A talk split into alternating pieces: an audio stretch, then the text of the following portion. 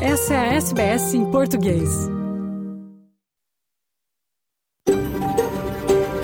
SBS, a world of difference.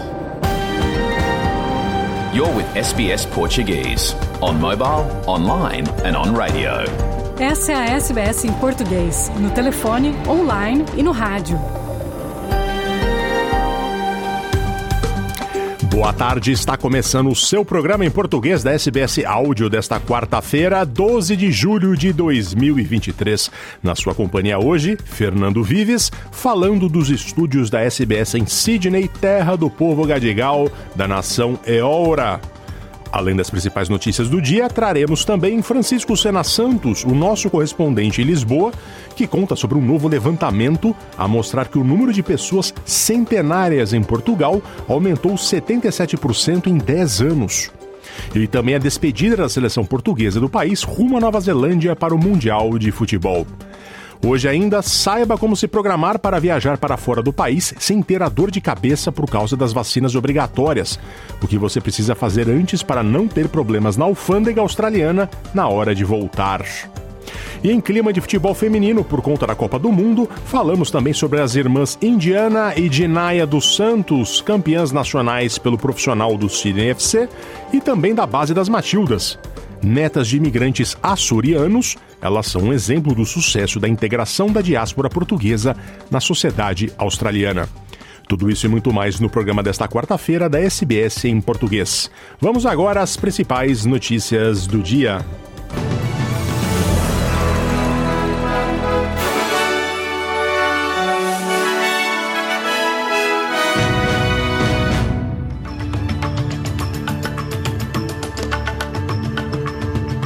Os destaques do noticiário desta quarta-feira, na sua companhia, Fernando Vives. Diretores dos maiores bancos da Austrália começam a falar em comitê parlamentar sobre situação econômica do país.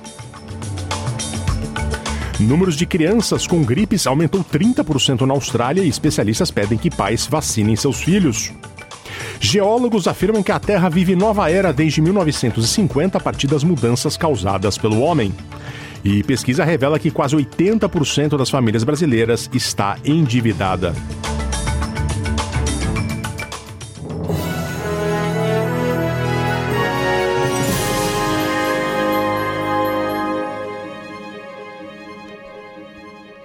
Começando com as notícias da Austrália, um comitê parlamentar para assuntos econômicos está ouvindo hoje representantes de dois dos quatro maiores bancos do país. Os chefes do ANB e do ANZ enfrentam questionamentos principalmente sobre taxas de juros e fraudes. Os executivos do Westpac e do Commonwealth Bank serão ouvidos na quinta-feira. O presidente do comitê, Daniel Molino, disse que a audiência de dois dias é uma oportunidade para destacar a responsabilidade dos quatro bancos, que controlam 80% do mercado australiano, na economia. David Littleproud, líder dos Nacionais, partido de oposição aliado aos liberais, criticou fortemente a conduta dos bancos nessa atual crise. Now, with the banks and not passing on these uh, these deposit rates, it just goes to show they've lost their moral compass. I mean, they go out there and try and buy social license by supporting the voice and all these types of things, but behind it all, these are greedy, mean organisations that are out there just trying to do everyone over. O CEO do banco ANZ, Shane Elliott, declarou ao comitê que a maioria de seus clientes está tentando lidar com as atuais pressões financeiras causadas pelo aumento das taxas de juros. As taxas mais altas têm inflado o valor das hipotecas e o alto custo de vida também está afetando o orçamento das famílias na Austrália. Elliot disse que apenas 6 de cada mil dólares em sua carteira de clientes na Austrália, com empréstimos imobiliários, estão vencidas há mais de 90 dias, o que seria um número administrável. O CEO elogiou a resiliência de quem segue a pagar em dia, mesmo com os aumentos. Our experience uh, suggests that, that, that, you know, that our customers are far more resilient than that data would suggest. What we're seeing is our customers, remember, are getting uh, real income increases that they haven't experienced before. So many of our customers, if you look over the last year or two, their incomes are up 10%. So their incomes are going up at a reasonably healthy clip, which is, to this point, more than offsetting cost of living and their ability, the, the, the, the obligations they have on their uh, home loans. As autoridades de saúde alertam que houve um aumento de 30% nas internações de crianças e adolescentes com gripe. Isso depois que um adolescente de Nova Gales do Sul morreu após contrair a doença. Há uma semana, a diretora de saúde de Nova Gales do Sul, Carrie Chant, alertou que a situação da gripe B estava aumentando e os jovens corriam risco com a cepa. As autoridades de saúde pedem que os jovens se vacinem contra a gripe. O médico Nick Colesworth, da Australian National University Medical School, disse ao Canal 9 que a fadiga da vacina em meio à pandemia de Covid-19 contribuiu para um declínio preocupante na vacinação contra os vírus comuns que causam a gripe. In, influenza can kill, and it can kill younger Australians, and, and in particular, Australians under the age of uh, five are particularly vulnerable. And of, of course, we do have a way to, to moderate that, to, to prevent that, and that is through influenza vaccination. Cientistas dizem que os sedimentos depositados no Lago Crawford, no Canadá, fornecem evidências inconfundíveis de que a Terra entrou em um novo período um novo capítulo geológico chamado Antropoceno, cerca de sete décadas atrás. Os geólogos propuseram 1950 como início formal da chamada Era do Homem, ou Antropoceno. A época atual, até o momento, é conhecida como Holoceno, que começou há cerca de 12 mil anos após a última grande era glacial. No entanto, uma vez que a humanidade tem mudado rapidamente o funcionamento da Terra através da emissão de gases de efeito estufa e com a destruição de ecossistemas, os especialistas acreditam que esta nova era deve ser declarada. O presidente do grupo de trabalho do Antropoceno, Colin Waters, fez o anúncio. In influenza can kill, and it can This whole concept of the Anthropocene epoch has been sort of batted around for the last 20 years in the scientific community. In the years after World War II, we entered into something called the Great Acceleration. In the recovery from the war, the whole world underwent enormous human population increases, industrial expansion, changes in agriculture, the Green Revolution, fertilizers, and that changes are associated with that began to have an influence on the whole. Um estudo mostra que quase 80% das famílias brasileiras estão endividadas. Porém, a recente melhora nos resultados da economia do país diminuiu a porção de renda familiar comprometida com os pagamentos. Quem conta esta história é Fabiana Sampaio, da Rádio Nacional do Rio de Janeiro. O número de famílias endividadas cresceu no mês passado. A nova pesquisa de endividamento e inadimplência do consumidor, apurada pela CNC, Confederação Nacional do Comércio de Bens, Serviços e Turismo, registra aumento de 0,2 ponto percentual em junho no número de famílias que relataram ter dívidas a vencer. O índice alcançou 78,5% das famílias brasileiras, maior volume da série histórica histórica iniciada em janeiro de 2010. Desse total, 18,5% das famílias se consideram muito endividadas. A alta da proporção de endividados interrompe sequência de quatro meses de estabilidade do indicador.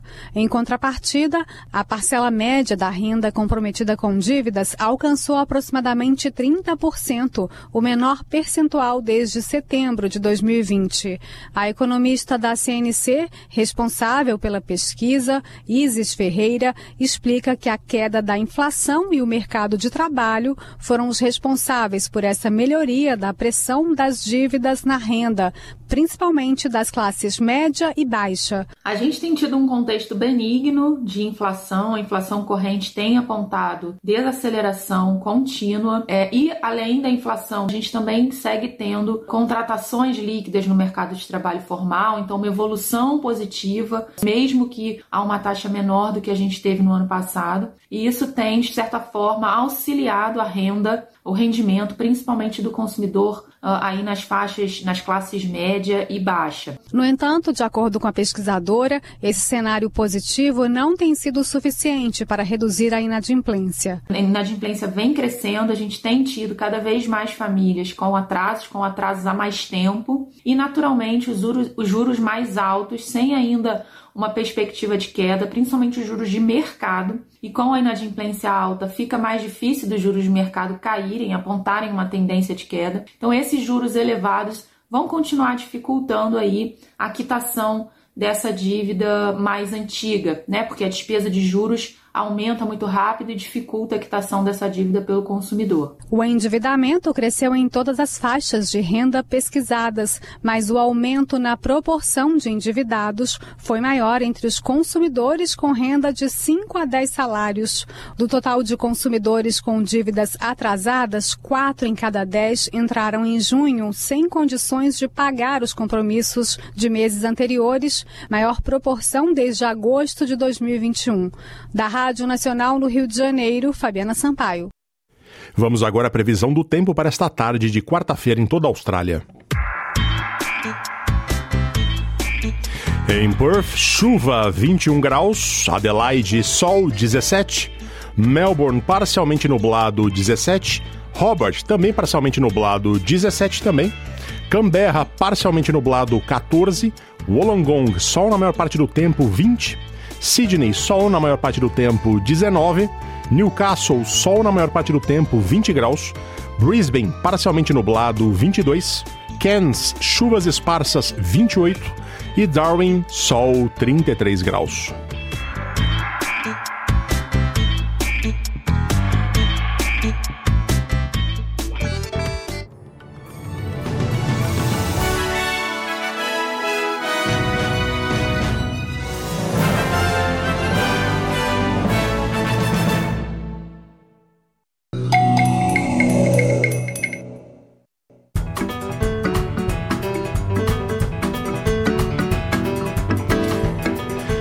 Muito boa tarde a quem acompanha ao vivo a SBS Áudio desta quarta-feira, 12 de julho de 2023. Eu sou o Fernando Vives, falo ao vivo de Sydney. Boa tarde para você e saudações a quem nos, nos, ouve em podcast. Depois a gente coloca, depois o programa vai ao vivo, a gente coloca lá no, no, em todos os provedores de podcast. Vamos agora falar de Portugal aqui no nosso programa. As navegadoras, como é chamada a seleção feminina de futebol do país, já está a caminho da Nova Zelândia para a Copa do Mundo. Antes de partirem, as jogadoras foram recepcionadas em Belém pelo presidente Marcelo Rebelo de Souza. Marcelo ressaltou as dificuldades de Portugal ao estar em um grupo dificílimo com Estados Unidos e Holanda, as finalistas da última edição. Mas ele fez um discurso motivacional para as atletas. O áudio é da RTP. Vocês foram fazer o apuramento mais difícil nas condições mais difíceis. O vosso percurso não foi o mais fácil, foi o mais difícil de todos. Isso é bom, é bom é bom por causa do vosso estado de espírito. É bom por causa da vossa determinação. Têm de viver cada minuto como se fosse o último minuto da vossa vida. E se viverem, então o impossível pode ser possível. E por isso, cá estaremos em agosto para ver como o impossível é possível. Esse o vosso desafio. O selecionado, comandado pelo treinador Francisco Neto, faz a sua estreia contra a Holanda no domingo, 23 de julho, em Dunedin, na Nova Zelândia. Toda a primeira fase de Portugal acontece em terra kiwi e não na Austrália, como é o caso da seleção brasileira. E, bom, mudando de assunto, Portugal tem quase 3 mil pessoas com mais de 100 anos de idade atualmente. É um número 77% maior que há uma década. E os brasileiros encabeçam os imigrantes no país a puxar a demografia do país para cima. São os dados revelados pelo Instituto de Dados por Data. Quem conta é o correspondente da SBS em português em Lisboa, Francisco Sena Santos.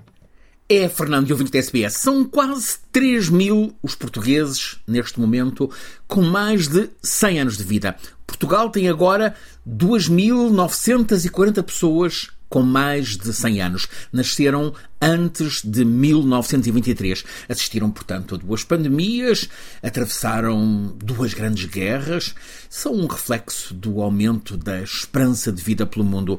Numa década, entre 2012 e 2022, o número de centenários em Portugal aumentou 77%. É o que mostram os dados recolhidos pelo Centro de Investigação Por Data num retrato da população portuguesa com mais de 65 anos e divulgado esta semana, coincidindo com o Dia Mundial da População. Gradualmente, o peso da população acima dos 65 anos em Portugal tem vindo a aumentar. Representa um quarto, de facto, 24% do total dos residentes no país, enquanto há uma década eram apenas 19%. Em 36 anos, o peso dos mais de 65 anos duplicou. Apesar do envelhecimento e o aumento da esperança de vida serem sinais claros de desenvolvimento, o estado da saúde da população merece atenção. Este mesmo estudo mostra que as mulheres hoje com 65 anos podem esperar viver, em média, mais 22, portanto, até aos 87 anos de idade. No entanto, advertem os dados da Pordata, apenas 7 desses anos serão de vida completamente saudável. No caso dos homens, a esperança de vida aos 65 anos é de mais 18 até aos 83, oito dos quais com a boa saúde ou mesmo saúde perfeita. A par da saúde, no lado dos problemas, estão as condições económicas e, embora a taxa de pobreza entre os idosos tenha vindo a diminuir de modo constante, ainda há, neste momento, 2023, a meio de 2023, em Portugal, 400 mil pessoas que vivem com menos de 551 euros em cada mês. São 17% do total, sendo a pobreza maior entre as mulheres, quase 19%, do que entre os homens, 15%. Portugal aumentou no último ano a população total residente em 46.249 pessoas. É o acréscimo no ano passado, totalizando agora 10 milhões 467 mil 366 habitantes. Números oficiais referentes a junho de 2023. É o que revela o Instituto Nacional de Estatística, Autoridade Nacional. Mas o acréscimo, esses tais 46 mil a mais, é proporcionado apenas devido à imigração, designadamente a que veio do Brasil, que é a principal em Portugal e que compensou o saldo natural negativo. Este é, de resto, um dos problemas em Portugal, o saldo natural negativo. Francisco Sena Santos, a SBS, em Portugal. E agora na África, a ONU e o governo de Moçambique chegaram a um acordo para o desenvolvimento de dois projetos para promover a segurança alimentar no país, castigado recentemente pelo ciclone Fred no início do ano. A matéria é da ONU News. O governo de Moçambique e o Fundo Internacional para o Desenvolvimento Agrícola, IFAD, assinaram dois acordos de subconvenção no valor de 4,2 milhões de dólares norte-americanos. O financiamento será canalizado por meio de dois projetos de desenvolvimento apoiados pelo IFAD, também conhecido como FIDA. A iniciativa visa alargar a resiliência das comunidades rurais por meio de maior segurança alimentar, melhor nutrição e aumento da renda. O reforço surge numa época em que a Ministra de Desenvolvimento Internacional da Noruega, Anne Bitt, visitou e conversou com agricultores inseridos em projetos apoiados pela agência da ONU. Na vila da Moamba, sul de Moçambique, ela conheceu Aida Simbini, uma das agricultoras que faz parte de uma associação local formada por 125 pequenos produtores, a maioria mulheres. Ela disse que os agricultores partilharam histórias de resiliência e perseverança como resultado das secas e consequências provocadas pelo ciclone Freddy. Anne Bitt citou ainda a necessidade do apoio aos pequenos agricultores e o investimento em cadeias de valor para aumentar a segurança alimentar nos países africanos e proporcionar melhores rendimentos às famílias. Aida Simbina é apoiada pelo projeto Procava, que providencia água bombeada do rio Incomate para irrigar as suas culturas no espaço de cultivo, nomeadamente feijão, batata, pimenta e cebola. Recentemente, o ciclone Fred destruiu cerca de 66 mil hectares de terras agrícolas, o que impacta negativamente a segurança alimentar do país. Os agricultores perdem cerca de 30% das suas colheitas devido aos estragos pós-colheita, o que resulta numa produtividade baixa. Para Sara Mbangombono, diretora regional do FIDA para a África Oriental e Austral, o desafio da agência é abordar o impacto da fragilidade para construir sistemas alimentares resilientes. De Maputo, para ONU News, Ouripota. Ainda no tópico da ONU, o Haiti, país mais pobre das Américas, segue em colapso. O português Antônio Guterres, secretário-geral das Nações Unidas, pediu no fim de semana ao Conselho de Segurança da ONU uma força internacional robusta para travar os gangues do caos no país. Quem conta é o correspondente da SBS em português em Lisboa, Francisco Sena Santos. Na capital, Port-au-Prince, como em todo o país, a vida das pessoas é um pesadelo. O testemunho que o enviado das Nações Unidas acaba de transmitir não deixa dúvidas. Bandos armados matam-se uns aos outros, raptam, violam, aterrorizam a população, impõem a violência deles a mais de metade da capital do país. Gangs control over 50% of the capital. They rule ruthlessly, kidnapping, extorting and terrorizing the population. Port-au-Prince tem um milhão de pessoas. O Haiti quase 12 milhões. O norte-americano William O'Neill está a voltar de lá em missão. Ele tem experiência de missões em lugares de inferno para os direitos humanos, do Ruanda ao Kosovo. O que ele tem visto em sucessivas missões ao Haiti nestes últimos dois anos é do pior. Os bandos armados usam, por exemplo, a violência sexual como uma das armas para submeter a população. The gangs are responsible for sexual violence against women and young girls. They use sexual violence to terrorize the population Grupos de autodefesa estão a fazer de polícia e a crueldade, a tiro ou com armas brancas, essa crueldade é tal que mesmo as ambulâncias ao serviço dos médicos sem fronteiras não ousam avançar para esses lugares porque também são atacadas. O tempo ensina-nos que o Haiti só aparece nas notícias quando há uma catástrofe natural, que costuma ser devastadora, caso do terremoto de 2010, 300 mil mortos, e os furacões e ciclones que arrasam o Haiti. Em cadência até parece olímpica, 2012, 2016, 2020, e se o desastre não é da natureza, vem então da violência, essa cotidiana dos ultraviolentos bandos do crime. Faz agora exatamente dois anos, perto da meia-noite, o presidente do governo, Juvenal Moïse, tinha chegado a casa com a mulher, um comando de matadores eliminou os guardas presidenciais, a empregada e também o presidente. Ainda permanece muito mistério sobre esse crime, embora já se saiba que os matadores foram profissionais com origem na Colômbia e que o assassinato enreda intrigas políticas com negócios vários, incluindo narcotráfico e ramificações em vários países. O presidente Jovenel tinha anunciado o reforço do controle de fronteiras acabaram com a vida dele. O Haiti ficou sem cabeça política, a não ser um primeiro-ministro interino, Ariel Henry, sem qualquer autoridade. O edifício do Parlamento e do Senado, em Port-au-Prince, tinha ruído com o terremoto de 2010 e assim continua. Já não há políticos eleitos neste país com 12 milhões de sobreviventes. É uma terra na outra metade da ilha Hispaniola, nas Caraíbas, partilhada no sistema mundial pela República Dominicana, que continua com muito turismo, mas que já levantou um muro na fronteira para barrar os haitianos que procuram refúgio e o Haiti, impróprio para visitantes de bem. O enviado da ONU confirma que não funciona qualquer sistema de saúde. Há algum esforço de socorro. A polícia não se dá por ela. O Programa Alimentar da ONU tenta acudir às pessoas com alimentos básicos, também fornece a energia possível através de geradores. As lojas que ousam abrir portas correm o risco de ser pilhadas. Mercados e escolas é o que se imagina, tudo fechado, como relata o enviado da ONU. Children cannot go to school, markets are closed, or merchants must pay a tax. País sem Estado, mergulhado no caos, o Haiti parece uma ficção para um filme de inferno, desgraçadamente é a realidade.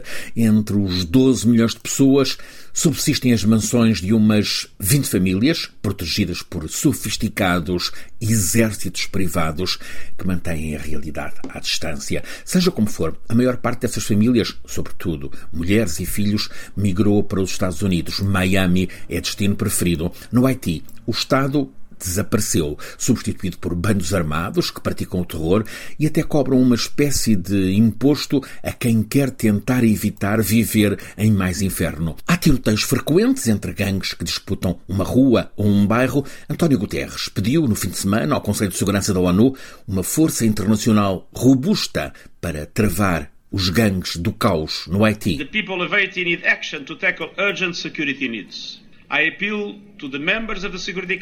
É um pedido repetido há vários meses, mas ninguém se oferece para acudir a um país que é um dos mais pobres, mas também dos mais perigosos e desprezados no mundo. SBS em português no telefone, online e no rádio. Bom, quem vive na Austrália sabe que existem diretrizes severas em relação à vacinação para visitar alguns lugares específicos. Para quem visitasse o Brasil, por exemplo, até pouco tempo era obrigatória a vacina de febre amarela para entrar de volta em território australiano. Nessa reportagem, vamos falar sobre os cuidados que precisa ter ao deixar a Austrália em relação às vacinas. E o advogado e ex-cônsul honorário do Brasil em Sydney, Valmor Gomes, explica o que pode acontecer caso venha do Brasil sem o um registro da vacina da febre amarela. Reportagem original de inglês de Chiara Pazano, versão em português e acréscimo de Fernando Vives. Os australianos e residentes no país que viajam para o exterior podem precisar de vacinas contra doenças infecciosas que não estão presentes na Austrália ou que são mais comuns em outras partes do mundo. Explicamos quais vacinas você precisa tomar ao viajar para determinadas partes do globo. E falamos também sobre o que pode acontecer caso você não apresente a vacina de febre amarela ao chegar na Austrália vindo do Brasil. Hoje em dia, você não pode ser multado ou deportado, mas é melhor evitar o estresse. SBS. SBS. SBS. SBS. SBS. SBS Rádio. Para saber quais vacinas tomar em uma viagem, é recomendável seguir as orientações fornecidas pela Organização Mundial da Saúde. A OMS sugere vacinas de rotina para todos os viajantes, bem como vacinas específicas a quem visita regiões com alto risco de certas doenças. Jenny Frawley é professora associada na Escola de Saúde Pública da Faculdade de Saúde da Universidade de Tecnologia de Sydney. Ela diz que viajar pode expor as pessoas a doenças infecciosas graves que não são encontradas na Austrália. The last thing you want on holidays is to be sick. And traveling to different parts of the world definitely exposes you to infectious diseases that aren't necessarily even in Australia or aren't common in Australia. And some of these are things like TB, typhoid, rabies, yellow fever, for example. Os riscos para a saúde variam de uma região para outra e em determinados períodos de tempo. A professora Froley explica que eventualmente surgem novos surtos e também novas vacinas podem ser disponibilizadas. Other countries around the world have diseases that are much more prevalent and sometimes endemic to that country, which means that those diseases are entrenched in those countries. And these can be diseases that, that your body and your immune system may not have ever seen before. So having a vaccine is really important so that if you do come into contact with it, you'll be protected. Existem vacinas específicas exigidas para australianos e residentes no país que viajam para o exterior, a depender do destino, país e duração da estadia. Buscar aconselhamento médico profissional garante que os indivíduos recebam recomendações adequadas e personalizadas com base em seu destino e necessidades específicas. A professora Froley aconselha todos os viajantes a consultarem seu clínico geral, GP, para determinar as vacinas necessárias em caso de viagem. Depending on the country that you're going to, they'll have a list of vaccines. Some countries have uh, compulsory vaccines as well. So if you're visiting that country, you have to show proof that you have certain vaccines. So your GP will know that. And your GP will also know what vaccines you've had. So they'll know whether you need a tetanus booster or, for example, COVID 19. Ela também diz que é importante não deixar a consulta com o médico para a última hora, pois muitas vacinas exigem mais de uma dose. A lot of people forget about vaccines until they're about to go make a quick appointment with the GP, but often it's too late. Vaccines take a little while to get into your system, for your immune system to mount a response, and so therefore for you to be protected. So at least six weeks at minimum, but preferably around 12. So around 12 weeks, three months before you're thinking of traveling. O professor Nicholas Wood, especialista em vacinologia clínica da Universidade de Sydney, destaca que as imunizações específicas de que você pode precisar são determinadas por vários fatores, como saúde, idade, estilo de vida e ocupação. Em inglês, a junção dessas palavras forma a sigla HALOW, que é um jargão muito usado. Certainly, if your health is poor and you are on additional medications or immune suppressants, etc., even more important that you get the routine vaccines like flu, etc. But the person should say, you know what, I've got diabetes, I've got chronic lung disease, and I'm on an immune suppression drug and I want to travel, probably do need some extra vaccines. Therefore, I need to make time to go and check with my GP and get an individual vaccine schedule. Existem várias vacinas comumente recomendadas ou exigidas para viajantes australianos, entre as quais hepatite A, febre tifoide, febre amarela, doença meningocóxica, Covid-19 e raiva, entre outras. O professor Wood diz que essas infecções podem resultar em doenças graves, mesmo em indivíduos considerados saudáveis. A raiva é um exemplo típico.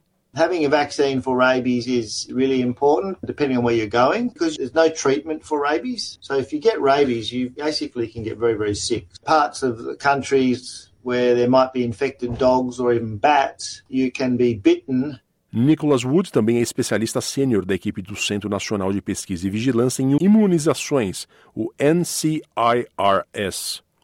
Ele diz que existem outras vacinas disponíveis que têm o potencial de impedir que as pessoas fiquem gravemente doentes.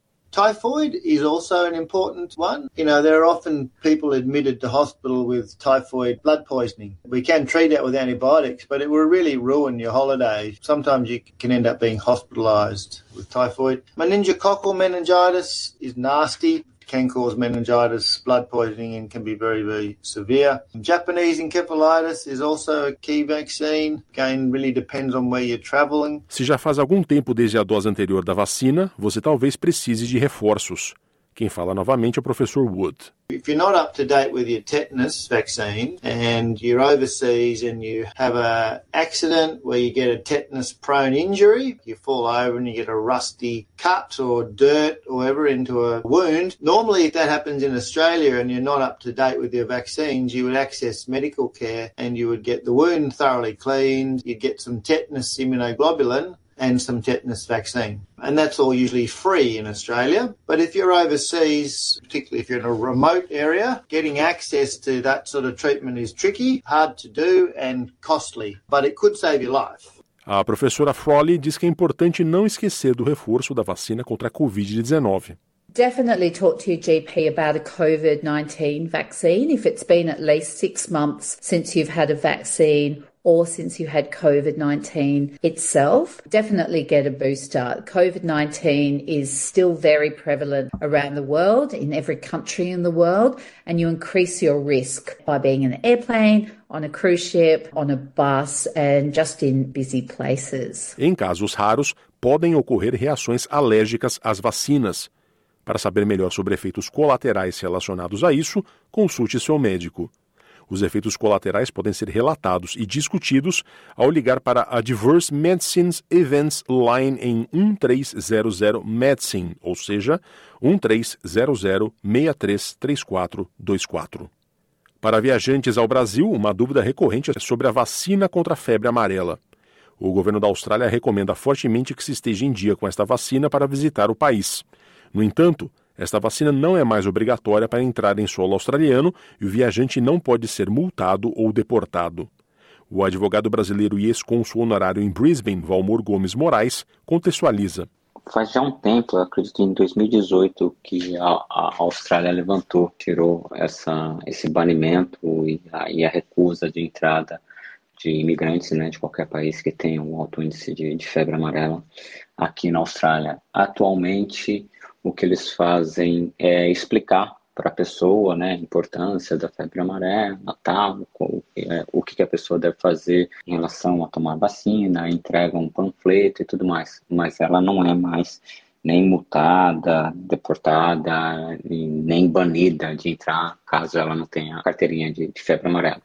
Contudo, Valmor recomenda a vacinação para evitar um possível estresse com a autoridade na alfândega, especialmente se o viajante não fala bem inglês.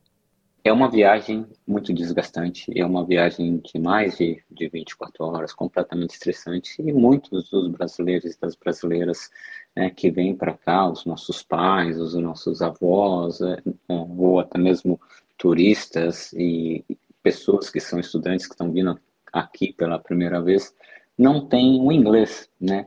Então, vai chegar lá um oficial para ter que te explicar, perguntar da sua carteirinha, por que, que você não trouxe. Pode ser uma experiência bem frustrante, embora não seja algo que vai impedir a tua entrada na, na Austrália, eu prefiro não ser chamado para essa fila e ter que aguardar a disponibilidade de um, um funcionário que vai vir e que vai ter que explicar né? Eu não gosto de criar essas causas que podem atrasar ou criar frustração, transtorno e constrangimento em minha vida. Então, por isso, eu, tendo em vista que o Brasil é um país né, que está nessa, nessa, nessa lista de países é, que tem a questão da febre amarela, a minha sugestão é vai no Brasil, tira a carteirinha, carteira internacional, imprime tudo eletrônico, né, hoje em dia, e tem uma viagem com o mínimo de estresse possível. Essa.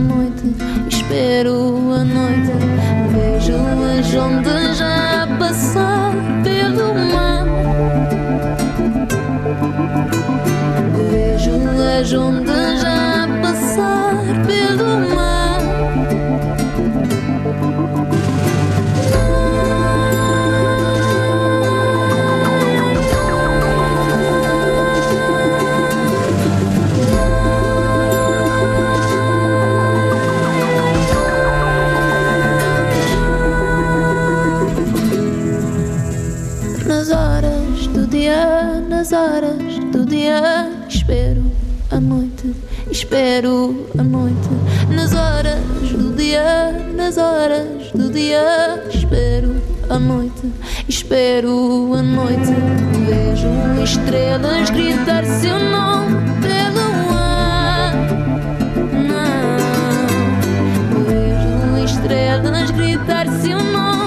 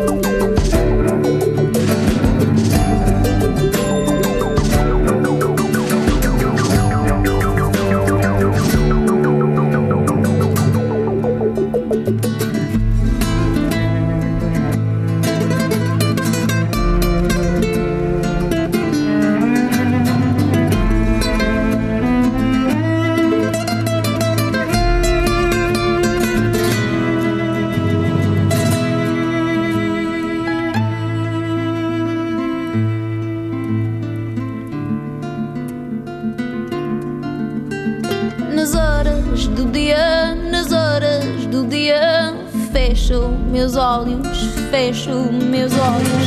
Vou pelos campos a perguntar onde estás.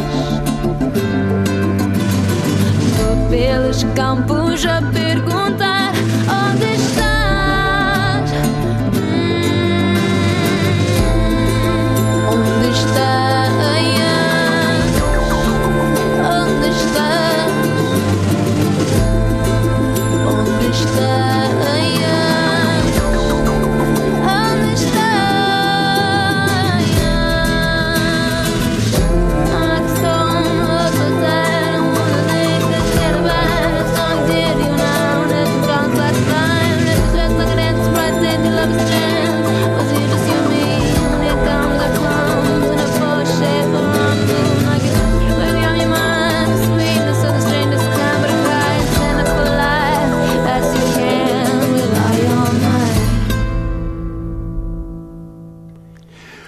Ouvimos Onde Estás com Nelly Furtado, a cantora e atriz portuguesa e canadense. Nelly é um caso de sucesso da integração dos imigrantes portugueses no Canadá. E vamos agora falar sobre um caso similar na Austrália, só que no desporto. Aos 15 anos de idade, Indiana dos Santos já marcou golo pela E-League e é a mais jovem campeã de, da competição na história. Dinaya dos Santos, por sua vez, disputou a Copa do Mundo Sub-20 pelas Matildas no ano passado. Ela tem 17 anos. Elas são irmãs, ambas atuam pelo Sydney FC e estão em ascensão no futebol do país.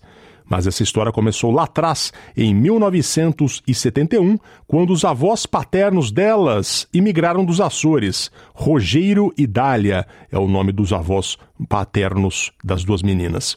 A história das irmãs Indiana e Dinaya dos Santos é um retrato da integração da diáspora portuguesa na sociedade da Austrália. Conversamos com elas e com o pai, Mark. Vamos ouvir. Esta é a narração de um golo significativo no futebol australiano feminino. Folletta tried to commit a foul. Vine just shrugged her off. Still Courtney Vine taking on Kim Carroll. It sits up for the tap in. Dos Santos! What a moment for the 15 year old! Indiana Dos Santos scores for the first time in the Liberty A League. To the nation and the football world, here's your latest Here's Indiana dos Santos. Este golo foi marcado em março, o primeiro da vitória do Sydney contra o Perth Glory por 4 a 2 pela A-League feminina da última temporada. A autora do golo tinha apenas 15 anos e 170 dias de idade e se chama Indiana dos Santos. Indiana tornou-se a quinta jogadora mais jovem a marcar um gol pela A-League feminina, cujo recorde pertence à craque Sam Kerr. Um mês depois, a avançada indiana se tornou a atleta mais jovem a entrar em uma final de A-League. E com a goleada do CineFC sobre o Western United na decisão por 4 a 0, Indiana também é a mais jovem campeã da modalidade na Austrália desde que a competição feminina existe.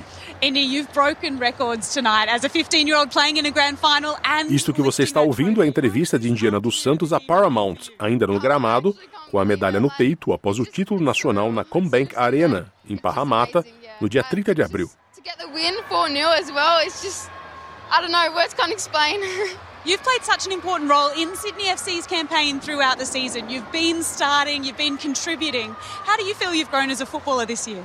Um, it's helped me so much. Like just being surrounded by all these girls, they're so good and they're just all so good to me as well. So I love it, yeah. Indiana tem uma parceira especial no time. Sua irmã Dinaya dos Santos também fez parte do elenco campeão do Sydney FC.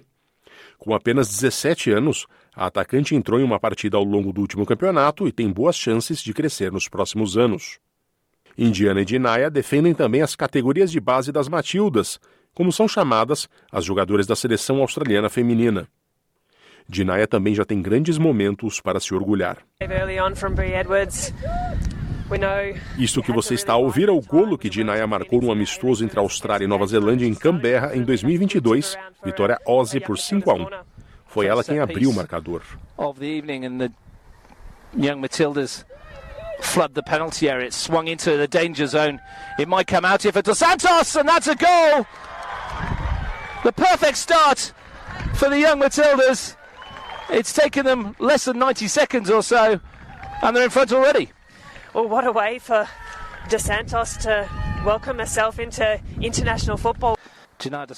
Essas duas promissoras histórias do futebol da Austrália começaram mesmo há 52 anos, quando Rogério e Dália, os avós paternos de Dinaya e Indiana, deixaram a Ilha Terceira, nos Açores, em Portugal, para tentar uma vida melhor do outro lado do mundo.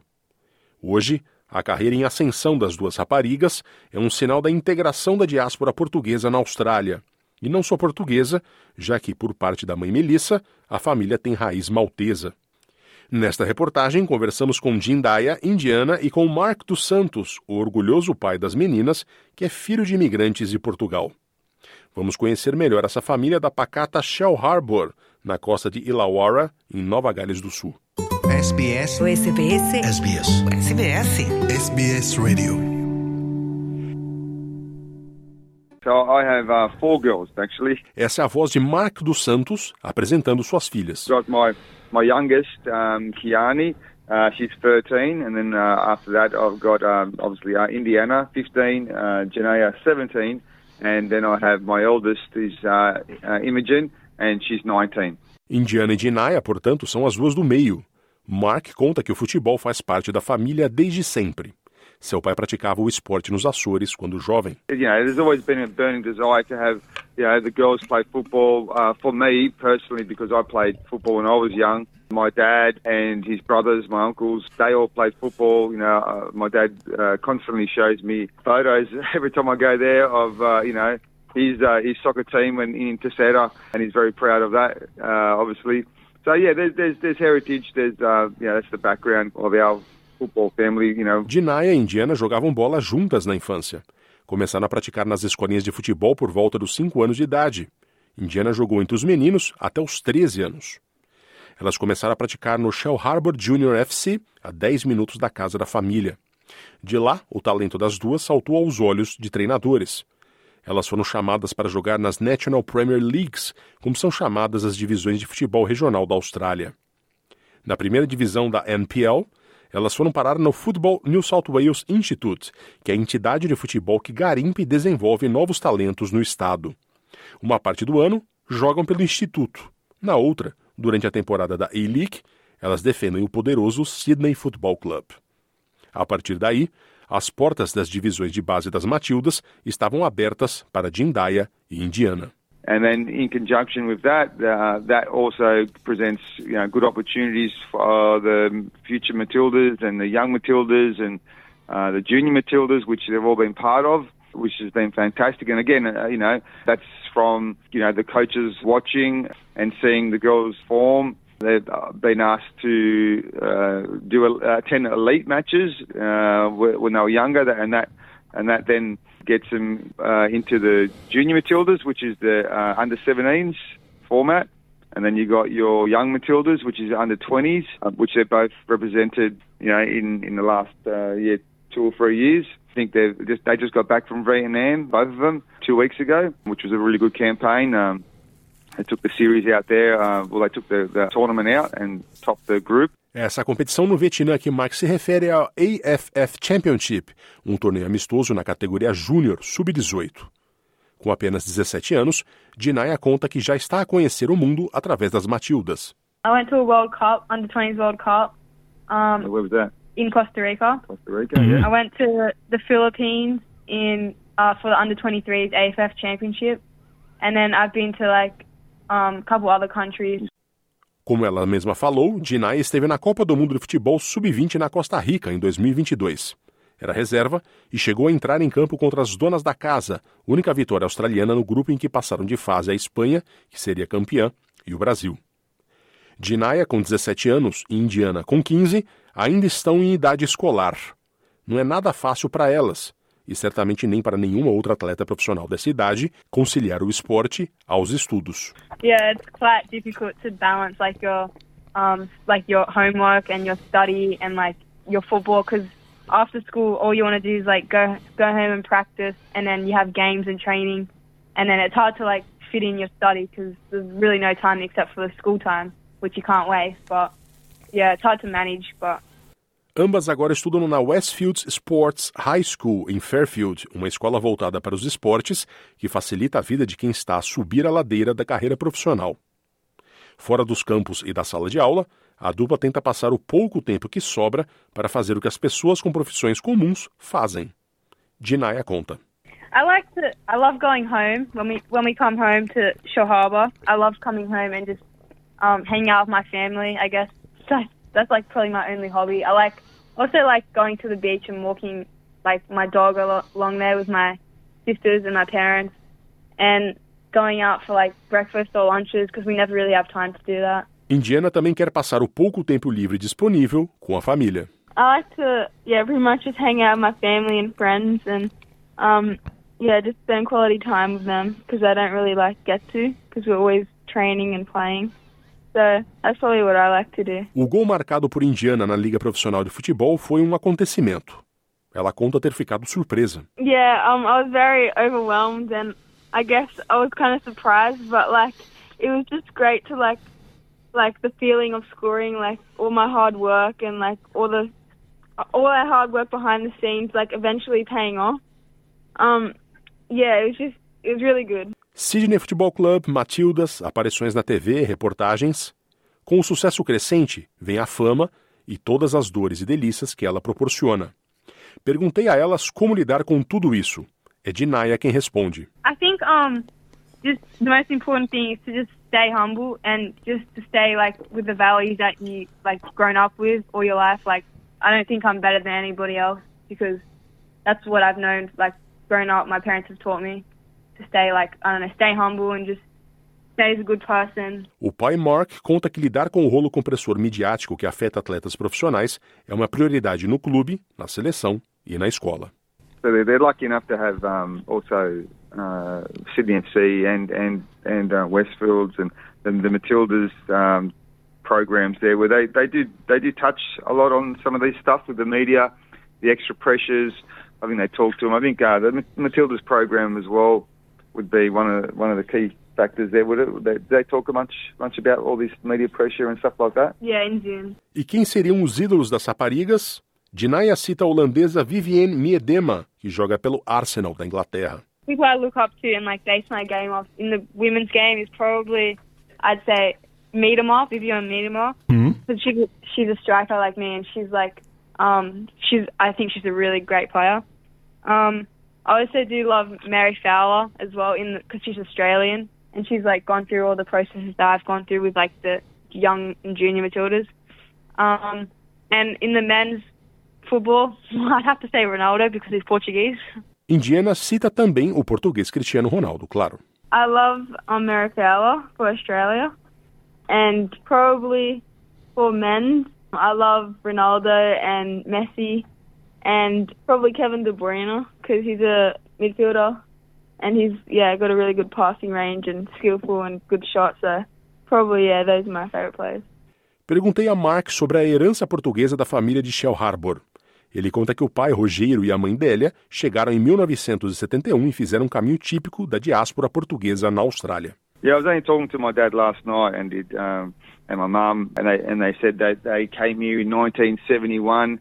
I asked them like, you know, why you picked Australia. Um, pretty much, they just give us, give me the, the, you know, it was just to come here for a better life, better opportunities. My dad had opportunities to play for. Um, you know, in, in the main mainland Lisbon, but you know, he was saying he was saying that um, when he was in the in the army, played uh, football. They offered him to to stay in Lisbon and play there, but you know, he had nowhere to stay, so he eventually came back to to Sarah and and to Sarah, and then um, he borrowed some money off his uncle, I think. To you know, he didn't he didn't he only had twelve thousand scudge a scudge, and then. Um, he he said uh, his uncle lent him the rest of the money so he can come to Australia and start work, and he paid him back and then bring the rest bring the rest of the family over. So um, very similar story, I think, with the migrants. They all you know they all stuck together and they helped each other when they come to Australia. It's been a good life for, for my parents and for myself, and, and now for my kids. So I'm I'm glad that you know that journey happened back.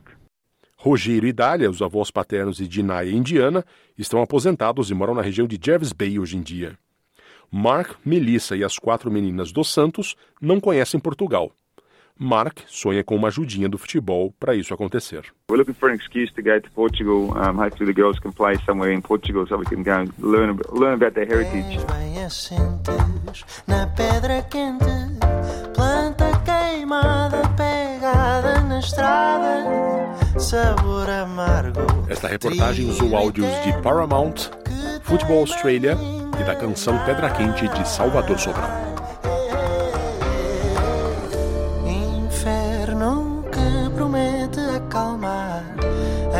brasa